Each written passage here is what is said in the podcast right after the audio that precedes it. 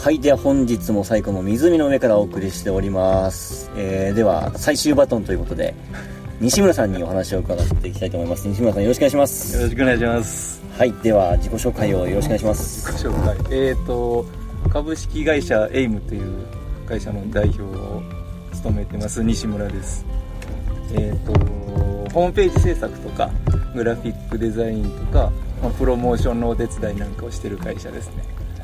ちっちゃい会社です。いやいやいやいや、そんなじゃないですか。はい結構幅広くやられてるってことですよね。幅広すぎて何屋さんってよく言われますね。はい。でも、軸は一緒なんですけど。はい。もともと、まあ、最高は最近でしたっけ？何年前に来られたんですか、えーもうすぐ4年になります。4年ですね、はいその前はどこで何されてたんですか？この前は会社自体が7年目でそう最初東京で千葉でそこから最高に移ったっていう感じですね。何でまた最高に来られるですよね。なんかねいろいろいろんなきっかけがはい。重なったんですけどうーんとまずあれですね会社設立の時からお世話になってる税理士さんがそもそもここの町の税理士さんうでちょっといろいろご縁があって。なるほど。でそのお客様をこう紹介していただくことがまあ少なからずあったんで何回か来る機会はあったり、そう。あと、えーその移転の前にドローンの事業も始めて千葉とかだとなかなか飛ばせる場所がなかったりってあいうのもあったりそうなんですよへねとかあと あの借りてたマンションその会社用のマンションの更新時期で結構家賃高かったんで、ちょっと次もうちょっと安いとこ移ろうかなとかっていういろんな要素が絡まった時にニュースで空き家バンクのニュースとかを見てだったらもう税理士さんのところの近くもうそういう空き家が多い当時は多かった。今はもう全然ないんですけど、はい。はい人気になっちゃって。多くて3軒ほど内覧して一番こう一人で暮らすには程よい平屋が最後にあってうーん。はい。で最後そのその直前ぐらいはいキャンプ来て最後の夕日見てあいいなって思ったのもあったうんーん。即決でここに決めてそうですね4年前に12月に移転してきました。うーん最古に来られてお仕事の内容とかで変わったこととかありますか？いや内容は全く変わってないので基本ん的にはウェブサイト制作を中心にもちろん作った後の運営のお手伝いしてるお客様もいますしそう東京のお客様もそのままですしでこっち来て税理士さんのご紹介とかあと中銀さんの紹介とかでお客様がだんだん増えてきて。はい。じゃあもうあれですね。コロナコロナになる前からもうリモートワーク先取りじゃないですけど。そうですね。会社設立した時にあのその前勤めた広告代理店から2人社員一緒に来てもらってうん。自宅勤務だったんでその時から。うん。でもあの半ばパワハラで一人の社員が こっちに移住してきて、はい、一人ねちょっとあの他の会社に移っちゃったんで今その松井君っていう社員と2人でやってはい。はいますね。うん。最古に来られて、はい。なんかお仕事でも生活でもいいんですけど何か変わったことはありますか？ことですか？生活のスタイルでもそうですし、まあ、最初だって12月にい、ね、あの引っ越してきたんで地元の人にもなんかこんな時期に引っ越してくまある人寒いですからねこっち。ものすごい怪しい目で見られていまして そう寒さは本当にたまげましたね。氷点下に2桁っていうのは経験したことがなかったので、そうでもまああのもともと税理士さんにも言われたんですけど結構田舎の人たちなかなかよそ者を受け入れないんでっていう話はうんまあ聞きそもそもねされてたんでちょっと積極的にそういうネットワーク広げるためにと思って最初私がその空き家バンクでお世話になったのはその富士河口湖町の役場の中にある役場の人と一般の住民とプを作って富士山暮らし応援隊っていう空き家バンク活用したり移住者のお手伝いしたりとか移住してきた人がこう快適に暮らせるようにサポートしてあげたりっていう団体があってそこにあのよよくしてもらって家決めれたんでで、まあ、そこのホームページがまあまあしょぼいんですよ。あまあ、あの役場のホームページ自体がしょぼいじゃないですか。まあまあまあまあそうですよね。そう。ななんかお手伝いできんかなと思ってあの一番最初に飛び込んだのがそこですあそう。あで隊員にならしてくださいっていうことで入ったらなんかそこからホームページ作れるんだったらこっちも来てくれこっちも来てくれああつながっていたわけですね。で4つぐらいなんかいろんな団体に引っ張られてそれでなんかいろいろネットワークが広がってはすごいでもいい形ですね。お互いになんかそうですね。なんかかあんまりそういうウェブに詳しい人だったりがいないっぽくて。はいはい、はい。はいそうですよね。この辺だとエイムさんぐらいしか そうですね。え今もその団体っていうのはあるんですか？はい。だから富士山暮らし応援隊っていうのとそれが移住関係ですよね。でうん。まちづくりワークショップっていうのがえっ、となんか山歩きしたりとかしうてここの辺の標識ちょっと壊れてるから直した方がいいよとかを街に提言したりとかっていうようなへ団体とでちょっとコロナで去年一昨年がなかったのかなあの街フェスって言ってはい。なんか僕も詳しくわかんないですけど町がが合併したんですよね。あの何でしたっけ。なんとか村。あのオウムとかの。上ですか？とかが、はいはいはい。なんか、ま、町が一個になった記念のお祭りみたいなのがあって、まあ、それの委員会だったりで結構もうこれから移住もし考えられてる方も結構サポートはしっかり受けられるっていう体制。今やったその集まりは毎月やってるんですけどうん。空き家がいかんせんないのでなので固定資産税のなんか封書の中に空き家登録しませんかっていうのを入れてるみたいな。んですけどなかなか増えないんで需要ばっかりが最近コロナで高まってうそうん。感じですね。は空き家自体はあるのに出さないんですよね。空き家バンクへの登録がないんですよね、そうなんですよ。そこどうにかなんないいですかね。ね本当に。そこは確かにもったいないところですよね。なんかエイミさんの宣伝とかもししたいことがあればバンバンしてもらっちゃっていいですよ。全然これからやっていきたいこととかあります？なんか。これからやっていきたい。でもあのーこっち来てね雇用を生むのが一番目標の短中期的な目標の一つではあめちゃくりますけど。ちゃ意識高いじゃないですか。いやいやいやいやいや。ねせっかくこっち移転してきてるんだから僕まだ住民票千葉なんであそうなんですね。の会社自体はねこっちに法人はこっちに移してるんで、はい。そう。なんかエンジニアさんとかが育つような会社になったらいいな。こっちちょっとエンジニアさんが少ないんで、まあ、そうですよね、はい、フリーランスの人にいろいろ案件ごとに助けてもらったりすることは多くて、はいはい。ね、いかんせん2人でやってるんで、うん。デザインコーディングシステム開発とかっていろんな工程ある中で素手が回らない時にそれぞれの分野でのスペシャルイラスト描いてくれる人うん。が見つかったしカメラマンも、かまあ、僕も松井君もカメラ得意なんですけどそれ以上にハイレベルな撮影求められる時は手伝ってもらうカメラマンさんも見つかったしなんですけどエンジニアさんが全然ういないんですよね。ん。そうフリーランスでやってますみたいな今じゃあ M さんではエンジニアさん募集中ってことでいいですか？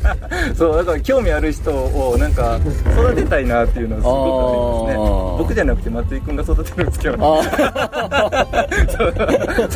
僕はもう全然なんでじゃあもしこれからね最高に移住に興味がある人で、そういうエンジニア系の人がいたらああそうですね。うん。そうですね。っていうことも一応ラジオなんで言っときますけど。はい。はい、というわけで M さんもねホームページすごいかっこいいのであの URL 載せておきますので気になる方はチェックしてみてください。ありがとうごはい。というわけで西村さんありがとうございました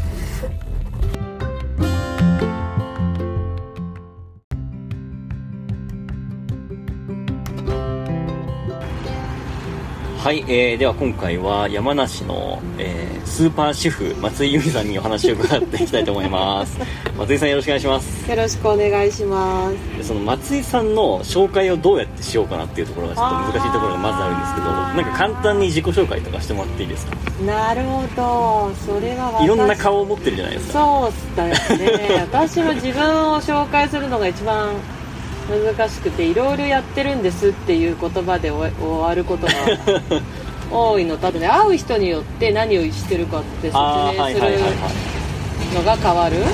だから電車の音入っちゃうんですね。まあいいや。そうね今ねちょうど道がまっすぐで撮ってるからね。そそうう電車の音が定期的にあるけどそうでうちの娘の周りはなんかよくわかんないけど忙しそうなお母さんっていうので通ってたりとか、あーはいはい。そうそうそうなんですかね。いろいろやってるんですけどね。まあ、ちなみにこの間の Voicy で僕うん。あのちょっと話したのが、あのーはいはい。まあ、ちょっと僕が最近トレイルランニングのとあるレースにさ、運営側として参加しまししてきましたっていう話をして、はいはいはい、まあ、その運営のまあなんていうんですかねこう取締役というか。そうですね。取り締まってはないですけど まあ言い出しっぺなんで。が松井さんということですよそうねそう。なのでまあ今だから2本ですよね。うんスリーピークス八ヶ岳トレイルと,、えー、と先週末やった、えーバターになったトラ競争の2本のまあ、えー言い出しっぺでそれってじゃあ会長ですか？みたいな大会会長ですかって言われるんだけど会長は別の人に頼んでて、はい。でなんでかっていうと私あの、えー、と今説明をちょこっとね、まあえー、と林くんがさスーパー主婦って言ってくれたけどその通りで。スーパーの主婦かどうかは分かんないけど、まあ、主婦であの、まあ、お金をすごい持ってるとかすごい力を持ってるとかっていうことではないので、会長さんっていうのは別でいる、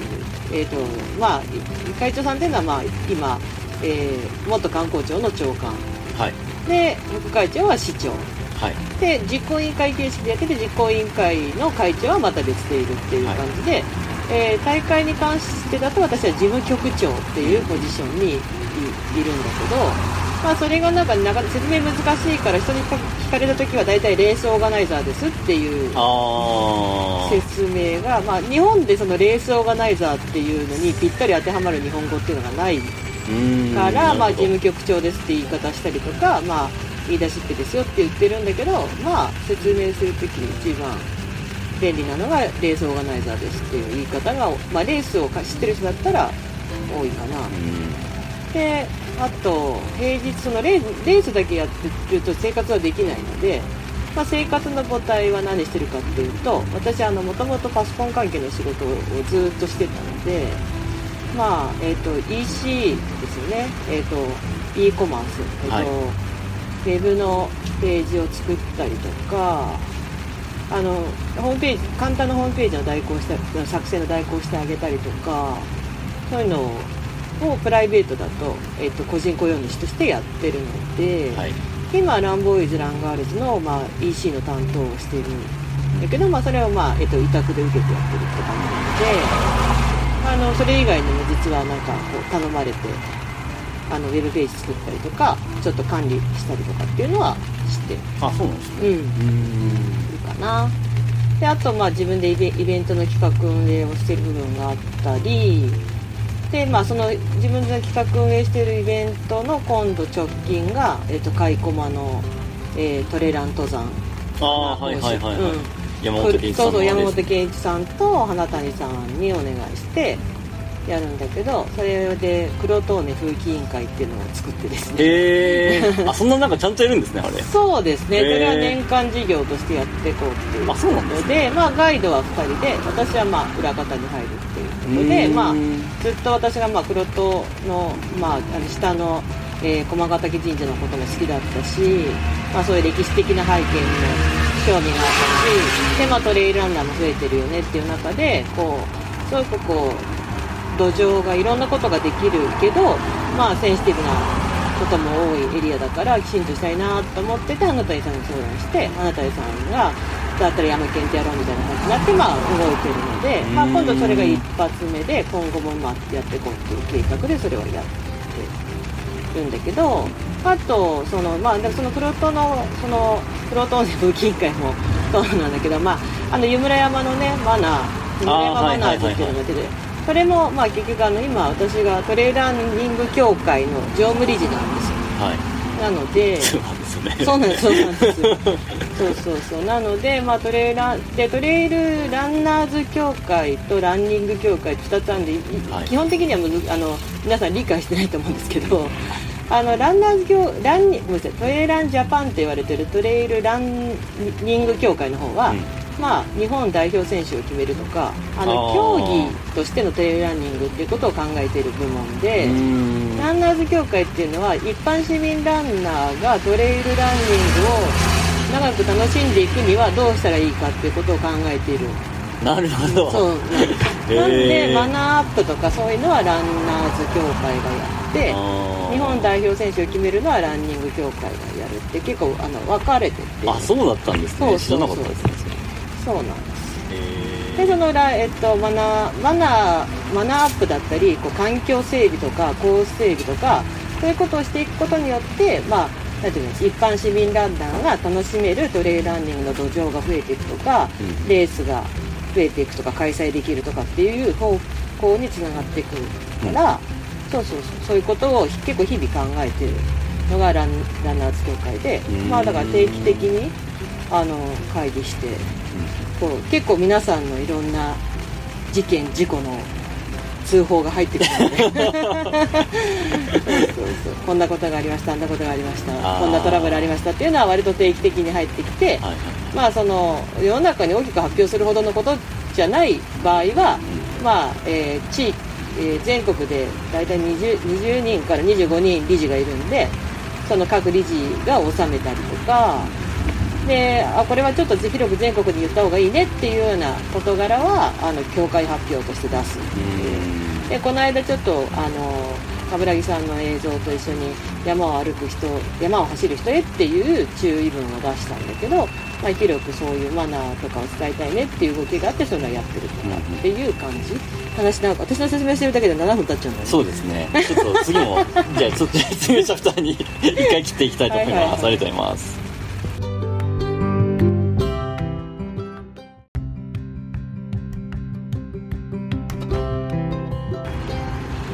はい、えー、では今回は山梨の、えースーパー主婦松井由美さんにお話を伺っていきたいと思います。松井さんよろしくお願いします。よろしくお願いします。でその松井さんの紹介をどうやってしようかなっていうところがちょっと難しいところがまずあるんですけどなんか簡単に自己紹介とかしてもらっていいですか？なるほど。それは私いろんな顔を持ってるじゃないですか。そうだよね。私も自分を紹介するのが一番難しくていろいろやってるんですっていう言葉で終わることが 多いのとあとね会う人によって何をしてるかって説明するのが変わる。だから電車の音入っちゃうんですね。まあいいや。そうね今ねちょうど道がまっすぐで撮ってるからね。ね。そう電車の音が定期的にあるけど。そうでうちの娘の周りはなんかよくわかんないけど忙しそうなお母さんっていうので通ってるとか、はいはい。そうそうそうなんですかね。いろいろやってるんですけどね。まあ、ちなみにこの間の Voicy で僕うん。あのちょっと話したのが、あのーはいはい。まあ、ちょっと僕が最近トレイルランニングのとあるレースにさ、運営側として参加しましてきましたっていう話をして、はいはいはい、まあ、その運営のまあなんていうんですかねこう取締役というか。そうですね。取り締まってはないですけど まあ言い出しっぺなんで。が松井さんということですよそうねそう。なのでまあ今だから2本ですよね。うんスリーピークス八ヶ岳トレイルと,、えー、と先週末やった、えーバターになった虎競争の2本の、まあえー言い出しっぺでそれってじゃあ会長ですか？みたいな大会会長ですかって言われるんだけど会長は別の人に頼んでて、はい。でなんでかっていうと私あの、えー、と今説明をちょこっとね、まあえー、と林くんがさスーパー主婦って言ってくれたけどその通りで スーパーの主婦かどうかは分かんないけど、まあ、主婦であの、まあ、お金をすごい持ってるとかすごい力を持ってるとかっていうことではないので、会長さんっていうのは別でいる、えーとまあ、い会長さんっていうのは、まあ、今、えー元観光庁の長官。はい。で副会長は市長。はい。で実行委員会形式でやってて実行委員会の会長はまた別でいるっていう感じで、えー大会に関してだと私は事務局長っていうポジションにいいるんだけど、まあ、それがなんかなか説明難しいから人に聞かれた時は大体レースオーガナイザーですっていう説明が、まあ、日本でそのレースオーガナイザーっていうのにぴったり当てはまる日本語っていうのがないから、まあ、事務局長ですって言い方したりとか、まあ、言い出しっぺですよって言ってるんだけど、まあ、説明するときに一番便利なのがレースオーガナイザーですっていう言い方が、まあ、レースを知ってる人だったら多いかな。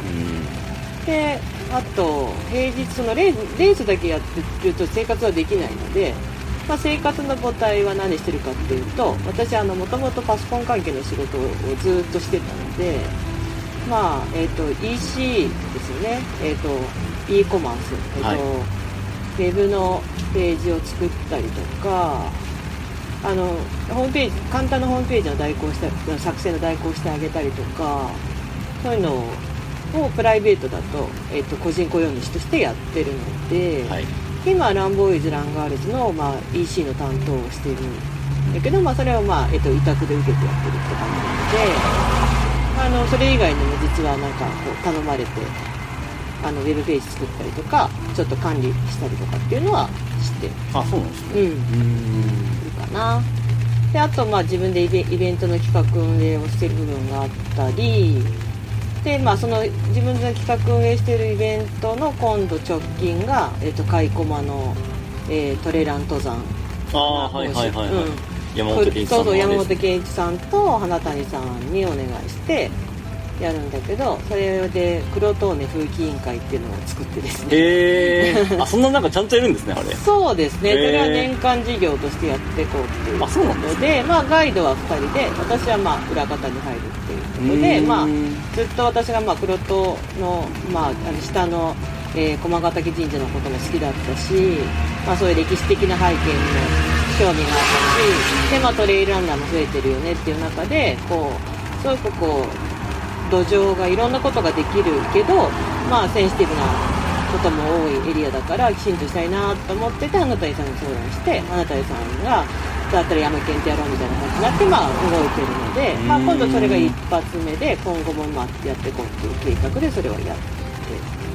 てるんだけどあとその、まあ、そのプロトのそのプロトン武器委員会もそうなんだけど、まあ、あの湯村山のねマナー湯村山マナーズっていうのが出て、はいはいはいはいそれもまあ結局あの今私がトレーランニング協会の常務理事なんですよ、はい、なのでそうなんですね。そうなんです。そうなんです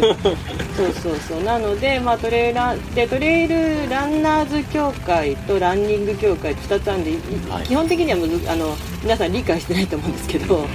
あのランナーズ協ランニごめんなさいトレイランジャパンって言われてるトレイルランニング協会の方は、うんまあ、日本代表選手を決めるとかあの競技としてのトレイルランニングっていうことを考えている部門でランナーズ協会っていうのは一般市民ランナーがトレイルランニングを長く楽しんでいくにはどうしたらいいかっていうことを考えている。なるほど。そう。なんでマナーアップとかそういうのはランナーズ協会がやって日本代表選手を決めるのはランニング協会がやるって結構あの分かれててあそうだったんですねそうそうそう知らなかったですねそうなんです。でそのえっと、マナーマナーマナーアップだったりこう環境整備とかコース整備とかそういうことをしていくことによって、まあ、なんていうの一般市民ランナーが楽しめるトレイルランニングの土壌が増えていくとか、うん、レースが増えていくとか開催できるとかっていう方向につながっていくから、うん、そうそうそうそういうことを結構日々考えてるのがランランナーズ協会で、まあだから定期的にあの会議してこう結構皆さんのいろんな事件事故の通報が入ってくるので。そうそうそうこんなことがありましたあんなことがありましたこんなトラブルありましたっていうのは割と定期的に入ってきて、はいはい、まあその世の中に大きく発表するほどのことじゃない場合は、うん、まあ、えー、地域、えー、全国で大体 20, 20人から25人理事がいるんでその各理事が収めたりとかであこれはちょっと広く全国に言った方がいいねっていうような事柄はあの協会発表として出す。でこの間ちょっとあの冠城さんの映像と一緒に山を歩く人山を走る人へっていう注意文を出したんだけど、まあ、広くそういうマナーとかを伝えたいねっていう動きがあってそういうのをやってるとかっていう感じ、話なんか私の説明してるだけで7分経っちゃうんだね。そうですね。ちょっと次もじゃあちょっと説明チャプターに 一回切っていきたいと思います、はいはいはい、ありがとうございます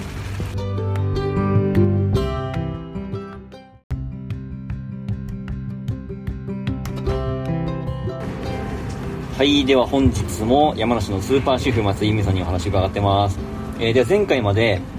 えー、スリーピークスや坂岳トレイルというトレイルランニングレースがどのようにしてできていったかという経緯をですね 聞いてきたんですけれども、まあ、じゃあ実際始まりましたとその後のまあいろいろこう苦労とかあったと思うんですけどもね印象に残っているエピソードとかありますか？ちなみに今年の3ピークスは、えっと、10月末ですかねにやる予定10月予で、定まあ、僕も一応スタッフとして入ってるので、まあ、その時期が来たらまたこのボイシーの方でも宣伝させてもらうと思うんですけれども一応これあれなんですよデータ分析すると東京の人が一番聞いてるんですよ。へえそう見れるんですけどそうなんだね。結構僕もそれ意外で山梨の人が聞いてるかなと思ったんですけど、うん東京かなん山梨の人はこんなハイカラなものは聞かない AM ラジオで手一杯そう東京神奈川大阪っていう順番で聞かれてるので、ね。まあまあ3ピークスもねその時は、エントリーそう3ピークスエントリーも東京名古屋大阪の順に多いですね。ああ ぜひ告知で使ってもらえればと思うんです。け ど東京名古屋大阪神奈川埼玉の順ですね。ああ素晴らしい。じゃあその3何でピークス。すかね。苦労どう自分スタッフで入って何が大変だなって思う？でも僕実際入ったのって実行委員になってからはまだないんですよね確か。ああそうか。実行になってから大会潰れちゃってるね。そうそうそうコロナになっちゃってる。まあボランティアスタッフでは多分2回ぐらい働いてるんですけど、そうね。実行委員はないですけどでもやっぱり僕の実体験でもそうだし、うん。僕の友達でスリーピークス出た人もそうなんですけど、からも聞くんですけど、うん。やっぱりホスピタリティが半端じゃないと。ああなるほどね。いう話をよく聞いてて、まあ、アットホーム感とかそのな仲間内でやってる感があるけどなんかこう全然どこからでも参加して OK みたいな雰囲気もあるしだから逆にいい意味でなんか最初にあれを経験しちゃった人、ん。まあ、僕の友達で実際いるんですけど、うん。トレラン始めて初めての大会が3ピークスっていう人は他の大会に行ってちょっと物足りないみたいな人もいたりするぐらい、まあ、結構盛り上がなるというかね。ね。スリーピークスってさなんかすごいこう注目してもらってるんだけどねその有名大会だってさっき林くんも言ってたけどなんで注目されたかってわかる？一つ聞いたのはあれですね民間主導で初めて作られた大会っていうことです。まあトレラン大会って普通はその市町村だったりとか行政機関とかそういうところが地域おこしの一環みたいな感じでやることが多いと思うんですけど、まあ、スリーピークスに関してはさっきも言ったようなあの松井さんがじゃあやろうってなって、まあ、はじ私だスリーピークスが初めてかどうかわかんないけど、はい。スリーピークスを立ち上げた時にはトレイランニングの大会っていうのは今、えー林くんが言った地域の町おこし的うんな感じで始める方法か、うんえーメーカーがスポンサーになって、えーとめなえー、となんとかプレゼンツみたいな感じでやる、はい。メーカー名が冠になってやる大会か、あとは有名なランナーのプロデュース大会、っていう3種類しかなくて、むしろそあのどっちかというとその3種類じゃないと大会ってできないもんだってなんとなくみんな思っていたんだけど、その中で 3DX はそのどれでもないうん。方法で立ち上げて、うん。まあ、民間の人間が民間の人にコースを頼んで。えースポンサーも民間で募って、うん。っていう形で全部民間主導でやっているっていうところが割と注目されたきっかけの一つなんだけどあとそのホスピラホスピタリティに関することでいうと主催している地域が山梨県の北杜市って言って、はいあの観光地なんだよね、はいはい。なので実行委員会のメンバーにかなりのメンバーが環境観光業に従事してる人が多くて。えー、と人もてなしたいんだよね。あの人をね、はいはいはい。そのなんかこう好きに走ればいいじゃんみたいな感覚っていうのが割と少なくてわあ来てくれて嬉しい。来てくれせっかく来てくれたならこれも楽しんでほしいあれも楽しんでほしいあいいとこだったと思って帰ってほしいっていう人が実行委員の中心にいる人たちがかなり多い。だからなんかこう一回その受付とかも大変すごく大変だったりなんかみんなの要望を聞いてるとまとまらないからみたいな感じで受付をちょっと完全外部の人に一回頼んだことがあるんだけどうん。そうするとやっぱなんかちょっと冷たいみたいな雰囲気が出ちゃうとかああってすごいスムーズにはできるんだけどその、まあ、自分たちっぽくないよねとかっていうので割とそのおもてなしのホスピタリティの高さみたいなのはそういうところがあるかもしれない。そうね。あと何ですかね3ピークス。大変だったことはね年によって違うんだよね。もう最初の年はだからそうやって自分たちで全てをやらなきゃならなかったから何が必要で何が必要じゃないかっていうことも分かってなくて私だから3ピークスやる1年前にもう大会の運営が分かんなかったから大会の運営をやってる会社の人に頼んで、えっと石川県の今もまだ多分あると思うんだけど、えっと加賀加賀加賀百万石なんだっけ加賀なんとかマラソンってやっぱその石川県で初めてのフルマラ石川県のそのか加賀加賀市で初めてやるフルマラソンのレースを作るスタッフに入らせてもらってそこの事務局に。にでその石川県のフルマラソンの大会の第1回をそれで事務局と仕切りかい、えっとまあ、イベントとか水野がスポンサーに入ってて水野のファッションショーとかもやったりさえどそうそうそうでそのフルマラソンの距離をどうやって測っていくかとあか。あフルマラソンってに42.195キロだけどさどうやって距離測るか知ってる？えー、なんか GPS とかじゃないんですか？あーあーって思うでしょ、はいはい。違う違うんだよ。ちゃんとあのコロコロコロっていうので それを自転車の人がもやるんだけど、へー。それがゴールから測るの。スタートから測っちゃいけないの。えー、なんでですか？距離が変わるんだよなんか分かんない、でだからそれその石川県の大会も第1回のフルマラソンだったからえっ、とじえーと市役所の人とかが実行委員でさ、はいはいはい。やそうやっぱ知らないからスタートから測っちゃってああそしたまあら普通そう距離がずれちゃって、はいあの陸連の人がきから指導を受けてゴールから測ってぐで、えー、とコースのさカーブとかも最短最短で取ってってちゃんと42.195にしなきゃいけないから、はいはいはい。スタートから測るのとゴールから測るのとだとちょっと変わっちゃうんだよ、へえうん。それでゴールから測るのを42.195を作るとかそういうなんか細かい本当にスタッフじゃなきゃ知らないようなことをそこで学んでであとはかなりのレースにスタッフで入って、はいはい。ボランティアスタッフで入って全部のマニュアル集めて。であとはだから選手として出れるものは選手としてかなり出て。そのレースやろうって思ってスリーピークスが始まるまでの、えー、と大体2年半か。はそういうことをやってもうマニュアルわーっと集めたりレース出て会場の動線見たりとか。でそれはいまだにやっててだかあらー。リュウさんのレースあ小山田ねコースディレクターの山田さんがレースに出ますっていうので、はい。私サポートしてますっていうのあるんだけど、もちろんそのサポートすることもしてるんだけどあの駐車場から会場までの動線とか あの受付会場のしの作り方とか、はいはいはいはいエイドのこう並べ方とかそういうのとか全部いまだに勉強しに行ってるっていうかやっぱ現場見ないと分かんないし、のでやってたりとかしてだからその最初の1年とかは生みの苦しみその大会をどうやって作ったらいいか分かんない全員が素人でやってるからそうそうそれが大変だったかな。あであとは大体自然災害で登山道崩れちゃうとか、あと初期段階は、まあ、トレイルランニングをするのがされるのが嫌だっていう反対住民とのやり取りとか、まあ、反対派がすごいいたからその人たちがどう説得するとか納得するかとか、うん。そこに気を病むこともあったしただなんか思い出してみて一番大変だったなと思うのって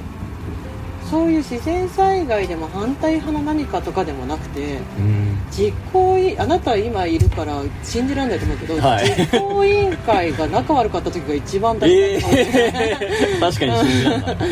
もう、えー。実行委員会が揉めて揉めて揉めて、ー。毎回だみんな辛いんだよね多分。みんな辛かったからそう分かんないことをとにかく一生懸命やってるから。だから第3回大会が終わるまでか大会が終わったその終わってさその日片付けをするじゃない、はいはい。あの時とかにまた来年あとあ何閉会式とかで、はい。また来年来てくださいとか来年も頑張りましょうって誰も言わなかった。来年もこれやるのかなってみんなこうちょっとなんか楽し選選手で出てくれた人とかは楽しかったまた来年も来ますって帰ってくれるんだけど実行委員内が荒れすぎて来年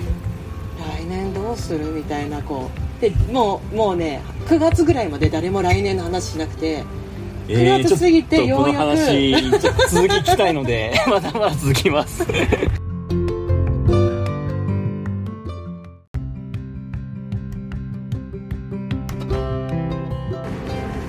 はいでは本日も山梨のスーパー主婦松井由美さんにお話伺ってます、えーでは前回まで、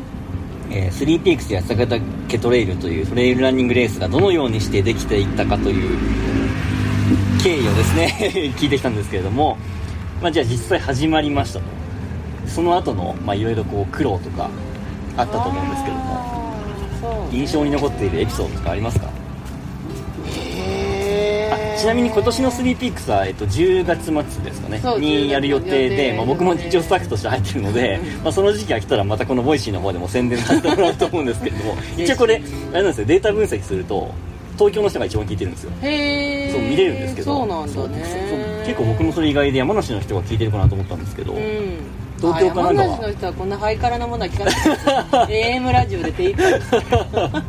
そう東京神奈川大阪っていう順番で聞かれてるので、まあまあ 3PX もねその時は、エントリーそう 3PX はい。エントリーも東京名古屋大阪の順に多いですね。ああ ぜひ告知で使ってもらえればと思うんですけ東京名古屋ど大阪神奈川埼玉の順ですね。ああ素晴らしい。じゃあその何ですか 3PX ね苦労どう自分スタッフで入って何が大変だなって思で僕実際入ったのって実行委員になってからはまだないんですよね確か。うああそうか。実行になってから大会潰れちゃってる そうそうそうコロナになっちゃって、まあ、ボランティアスタッフでは多分2回ぐらい働いてるんですけど、そうね。そうね実行委員はないですけどでもやっぱり僕の実体験でもそうだし、うん。僕の友達で 3PX 出た人もそうなんですけど、からも聞くんですけど、うん。やっぱりホスピタリティが半端じゃないと。ああなるほどね。いう話をよく聞いてて、まあ、アットホーム感とかそのな仲間内でやってる感があるけどなんかこう全然どこからでも参加して OK みたいな雰囲気もあるし、だから逆にいい意味で、なんか最初にあれを経験しちゃった人、ん。まあ、僕の友達で実際いるんですけど、うんトレラン始めて初めての大会が 3PX っていう人は他の大会に行ってちょっと物足りないみたいな人も いたりするぐらい、まあ、結構盛り上がなるというかね。ね。3PX ってさなんかすごいこう注目してもらってるんだけどねその有名大会だってさっき林くんも言ってたけどなんで注目されたかってわかる？一つ聞いたのはあれですね民間主導で初めて作られた大会っていうことですまあトレラン大会って普通はその市町村だったりとか行政機関とかそういうところが地域おこしの一環みたいな感じでやることが多いと思うんですけど、まあ、3PX に関してはさっきも言ったようなあの松井さんがじゃあやろうってなって、まあ、はじ私だ 3PX が初めてかどうかわかんないけど、はい。3PX を立ち上げた時にはトレイルランニングの大会っていうのは今、えー林くんが言った地域の町おこし的うん。な感じで始める方法か、えーメーカーがスポンサーになって、えーとめなえー、となんとかプレゼンツみたいな感じでやる、はい。メーカー名が冠になってやる大会か、あとは有名なランナーのプロデュース大会、っていう3種類しかなくて、むしろそあのどっちかというとその3種類じゃないと大会ってできないもんだってなんとなくみんな思っていたんだけど、その中で 3DX はそのどれでもないうん。方法で立ち上げて、うん。まあ、民間の人間が民間の人にコースを頼んで、えースポンサーも民間で募って、うん。っていう形で全部民間主導でやっているっていうところが割と注目されたきっかけの一つなんだけどあとそのホスピラホスピタリティに関することで言うと主催している地域が山梨県の北杜市って言って、はいあの観光地なんだよね、はいはい。なので実行委員会のメンバーにかなりのメンバーが環境観光業に従事してる人が多くてえー、と人もてなしたいんだよね。あの人をね、はいはいはい。そのなんかこう好きに走ればいいじゃんみたいな感覚っていうのが割と少なくてわあ来てくれて嬉しい。来てくれせっかく来てくれたならこれも楽しんでほしいあれも楽しんでほしいあいいとこだったと思って帰ってほしいっていう人が実行委員の中心にいる人たちがかなり多い、だからなんかこう一回その受付とかも大変すごく大変だったりなんかみんなの要望を聞いてるとまとまらないからみたいな感じで受付をちょっと完全外部の人に一回頼んだことがあるんだけどうん。そうするとやっぱなんかちょっと冷たいみたいな雰囲気が出ちゃうとかああってすごいスムーズにはできるんだけどその、まあ、自分たちっぽくないよねとかっていうので割とそのおもてなしのホスピタリティの高さみたいなのはそういうところがあるかもしれない。そうね。あと何ですかね 3PX 大変だったことはね年によって違うんだよね。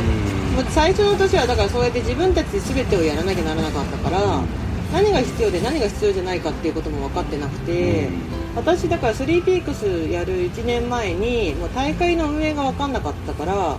大会の運営をやってる会社の人に頼んで、えっと石川県の今もまだ多分あると思うんだけど、えっと加賀加賀加賀100万石なんだっけ加賀なんとかマラソンってやっぱその石川県で初めてのフルマラあ石川県のそのか加賀加賀市で初めてやるフルマラソンのレースを作るスタッフに入らせてもらってそこの事務局に。にでその石川県のフルマラソンの大会の第1回をそれで事務局と仕切りかい、えっとまあ、イベントとか水野がスポンサーに入ってて水野のファッションショーとかもやったりさ。えどそうそうそうでそのフルマラソンの距離をどうやって測っていくかとか。あフルマラソンってに42.195キロだけどさどうやって距離測るか知ってる？えー、なんか GPS とかじゃないんですか？あーちあーって思うでしょ、はいはい。違う違うんだよ。ちゃんとあのコロコロコロっていうので それを自転車の人がもやるんだけど、へー。それがゴールから測るの。スタートから測っちゃいけないの。えー、なんでですか？距離が変わるんだよなんかわかんない、でだからそれその石川県の大会も第1回のフルマラソンだったからえっ、とじえー、と市役所の人とかが実行委員でさ、はいはいはい。やそうやっぱ知らないからスタートから測っちゃってそしたら、まあそう距離がずれちゃって、はいあの陸連の人がきから指導を受けてゴールから測ってぐで、えー、とコースのさカーブとかも最短最短で取ってってちゃんと42.195にしなきゃいけないから、はいはいはい。スタートから測るのとゴールから測るのとだとちょっと変わっちゃうんだよ、へえうん。それでゴールから測るのを42.195を作るとかそういうなんか細かい本当にスタッフじゃなきゃ知らないようなことをそこで学んでであとはかなりのレースにスタッフで入って、はいはい。ボランティアスタッフで入って全部のマニュアル集めて。であとはだから選手として出れるものは選手としてかなり出て。そのレースやろうって思ってスリーピークスが始まるまでの、えー、と大体2年半かはい。はそういうことをやってもうマニュアルわーって集めたりレース出て会場の動線見たりとか。でそれはいまだにやっててだかあらー。リュウさんのレースあ小山田ねコースディレクターの山田さんがレースに出ますっていうので、はい。私サポートしてますっていうのもあるんだけど、もちろんそのサポートすることもしてるんだけどあの駐車場から会場までの動線とかあの受付会場のしの作り方とか、映像のこう並べ方とかそういうのとか全部いまだに勉強しに行ってるっていうあかー。やっぱ現場見ないと分かんないし、うん。そういうのでやってたりとかしてだからその最初の1年とかは生みの苦しみその大会をどうやって作ったらいいか分かんない全員が素人でやってるからそうそうそれが大変だったかな。あであとは大体自然災害で登山道崩れちゃうとか、あと初期段階は、まあ、トレイルランニングをするのがされるのが嫌だっていう反対住民とのやり取りとか、まあ、反対派がすごいいたからその人たちがどう説得するとか納得するかとか、うん。そこに気を病むこともあったしただなんか思い出してみて一番大変だったなと思うのってそういう自然災害でも反対派の何かとかでもなくてうん。実行委員あなた今いるから信じられないと思うけど、はい。実行委員会が仲悪かった時が一番大え変だった、え 確かに信じられない。もう。えー。実行委員会が揉めて揉めて揉めて、ー。毎回だみんな辛いんだよね多分。みんな辛かったから そう分かんないことをとにかく一生懸命やってるから。だから第3回大会が終わるまでか大会が終わったその終わってさその日片付けをするじゃない、はいはい。あの時とかにまた来年あとあ何閉会式とかで、はい。また来年来てくださいとか来年も頑張りましょうって誰も言わなかった。来年もこれやるのかなってみんなこうちょっとなんか楽し選選手で出てくれた人とかは楽しかった。また来年も来ますって帰ってくれるんだけど実行委員内が荒れすぎてうするみたいなこう。でもうもうね9月ぐらいまで誰も来年の話しなくて9月過ぎてようやくちょっとこの話続き聞きたいので まだまだ続きます。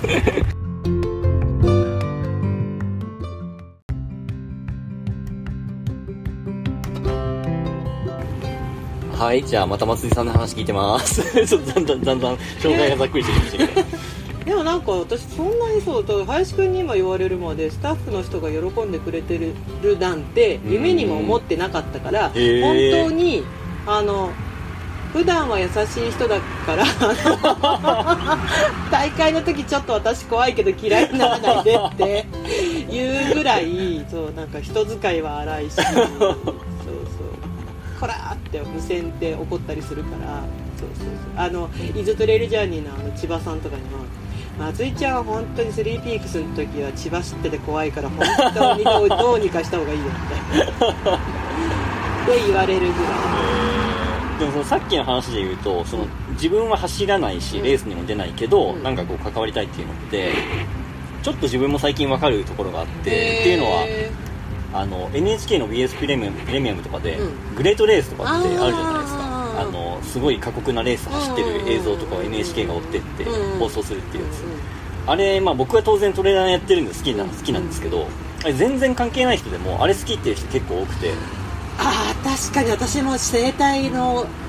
行った行った整体全初めて行った整体の整体充実師がグレートレース大好きなんですってそう言ってて。そうそうそうだからなんかちょっとそれと近いところがあるのかなと思っていてなんかこう人がすごい頑張ってるところ。ではいはい。自分にはできないけど、まあ、自分の代わりにじゃないですけどうん。人が頑張っているところをこう応援したいみたいなところうん。があるのかなっていうのがちょっと今の話聞いてて思ったんですそうね。だからなんかこう私はねそう自分はそう思うから自分よく発信するけどそのトレイランニングが走る人のためだけのスポーツになっちゃったらこのスポーツは多分衰退していってうん。どんどんつまらなくなっていってしまうから多分それぞれの楽しみを楽しんでいいスポーツでいいと思うんだよね、でサッカーとか野球とかに観戦っていう喜びがあるのと一緒で、トレイルランニングのレースでも見に来て応援するのが楽しいとか、そのまあねサポート私みたいにサポートするっていうので楽しいとかそのスタッフに入るのが楽しいとか、そういうこうそれぞれが走れなくなったとしてもできる喜びを持ってないと、こう走れなくなった途端につまらなくなってしまう。うん。でそれだともったいないなと思っていてだからもっともっとそういうそれぞれの喜び方っていうのが見出せればいいなと思ってるしでトレランニングっていう競技を知らない人とかにはよく説明するんだけどみんなすごいこうやたらガツガツ走ってるだけって思ってる人が多いんだけど でも実際はもうカメラ持ってずーっと撮影しながら走ってる人もいれば ねはお花き咲いてる花が綺麗だって花ばっか撮ってる人もいるし、はいはい映像で食べるのが好きだって映像で食べ物うん。でたくさん食べてそれを喜んで る人もいるしでもちろん一生懸命走ってる人もいるしでずーっと走んマラソンみたいに平坦なじゃないからやっぱ坂道になったらみんな歩くし、うん。でそれをなんか歩いたって責める人はいないし、うん。だから走りやすい自分が走れるとこだけ走ってあとはそれぞれがそれぞれで喜びを見出しているっていうのがトレイルランニングなはずだから、だからその走らないこと以外で喜びがあってもいいんじゃないの？とは思ってて、なんかそういう楽しみを見出せる人が増えていけばもっともっと人口は増えるのかなと思うし。あーまあ確かに3ピークスでも、あの距離が2つあるじゃないですか、うんうんうんワンパックラインとアタックラインっていう、うんで短い方って確かあれですよね。ず全部歩き通してもゴールできるっていそううそうそうそう。制限時間になってるんですよね。だからあのスポンサーの A&F の A&F って会社があの必ずスタッフ参加してくれるんだけど、うんでも何時間かかってもいいよっていうルールだから 途中で一回コーヒーとかね沸かして飲んでゆる。いっすね。いいですね。そうそうそうなんか椅子とか持ってって。途中でコーヒー入れてね飲んで。それでも帰ってこれるよ、うんそういう楽しみ方もありだよっていうことですよね。だって骨折して松葉杖ついて出た人いるからね。足折っちゃったんですけど 制限時間ないっていうんで歩けばいけると思ってるから どうぞとか。あと表立ってはないんだけどペットと一緒でもいいんだようちって、へえ。だからあの毎年実はあの愛犬と出てる人いて、ルールは1個だけあってあ苦手な人がいるから、あはいはい。スタートは必ず一番最後から出てください、で追い越す時はあのワンちゃんがいるよってことを言って追い越してもらうともらうのとあと,、えー、と糞うんはあのちゃんと処理してねっていうところだけあのお願いしてるんだけどだから第1回からペット連れて走ってる人はいる。へえあそれ知らなかったですね。そうで一なんかそれもなんかほら表だって書くとまたちょっといろいろうち実行委員会もほら人数限られてるからはいはいはい。ちょっとね大変になってきちゃうから表だってのペットと参加とかペットと参加カットは書いてないんだけどでもあのコース上にこうね馬が応援に来たりとかあの、え2年前のスリーピークスの時にターザン雑誌のターザンが取材に来てくれたんだけどその時の取材の内容もそうだったんだけどもともとはそのスリーピークスのコースって、えー、とショートそのアタックラインの短い方のコースは、えー、と馬のエンデュランスレース馬のトレイルランニングレースのコースとかぶってて。で私がそのこあのレース開催している地域の生まれも育ちもねで小淵沢っていう地域があの馬の町でで私自分の友達の家があのスリーピークススタートしてすぐのあの棒道あるでしょ？あの辺に住んでて子供の頃からずっと遊びに行ってて、はい。であの馬屋さんとかあの乗馬牧場屋さんだったから それで馬借りて馬乗って遊んでたんだよね、えー、いいですね。そうそう。だからあ馬が通る道があるっていうのは知ってて、はいはいはい。だからこうあ馬の道で八ヶ岳の上まで通れるっていうのがもう分かっててでまあ龍さんに話をしてっていうのでできてるからあの馬のエンディランスレースとあのスリーピークスのアタックラインってコース一緒なんですよって話をそのターザンの編集してる坂さんに話したら、もうウエスタンステーツみたいじゃんみたいな話になって。アメリカの有そう名そうそうそうそうそう。これはなんか成り立ちも馬の道使って走ってるそこで人がレースしてるってまる本当にウエスタンステーツだから日本のウエスタンステーツとしてもっと売り出しなよみたいな。でまあまあねそれはまあ置いといても、まあ、馬がね歩いたりとかしてるぐらいだから別に犬がいたって何か言われる筋合いもないし、でただほら参加者同士でトラブルにならないようにだけはしてて。だから意外と本当に毎年ワンちゃん連れの参加者はいる。あそうだったんですねそうだから別にあのなんていうの隠してるわけじゃないんで、はいはい。あのこのねせっかくボイシーで今日、はいはいはい。あのインタビューしてもらってねああじゃあだったら自分家の犬と出ようって思ってる人は別にどうぞその今言った最後から出て糞をちゃんとうん処理できるんであれば、あのそれはあとまあ犬同士喧嘩しないとかそれは多分さ、あはいはいはい。普通に飼ってればまあまあまああることだし、そうそうそうそう。じゃあ猫はダメなんですか？まあいいんじゃない？ですか例えばね。別にその動物の種類は何でもいいんだけど、はいはい。はいそうそうそう。ええそうなんですね。意外と知らないことがたくさんあってそうそうなの勉強になりますね。でもなんかそのぐらいっていうかさそれがスリーピークスだと思っててうん。さっき言ったの一番最初の話に戻るけどそれがなんか市とか県とかさそうそういう町おこしとかのななんか市とかからすごいお金もらっちゃってるとか一つの企業から大きいお金がドーンと出てたりとかっていうのがあると多分すごそこがすごい不自由になっちゃう。確かにしがらみとかねそうそうそうそう。だけど私たちは私たちでやってるんで、はいはいはいはい誰かに何かを言われる筋合いもないじゃない例えば。ほ らで道路を使うっていう許可は必要だけど、はい。大会を開催するにあたってルールって全部自分たちが決めるじゃん、うん。これどう思いますかね？いいんじゃないの？なんかさ悩んだら面白い方みたいなさ、あるじゃないこっちこれが普通なんだけどこれじゃなんか普通っぽいですよね？とか言うじゃん。でそれを選べるのがこのなんか全部自分たちで考えてて弁当でやってるからこそうんなん。だよね。うん。と思いますよ。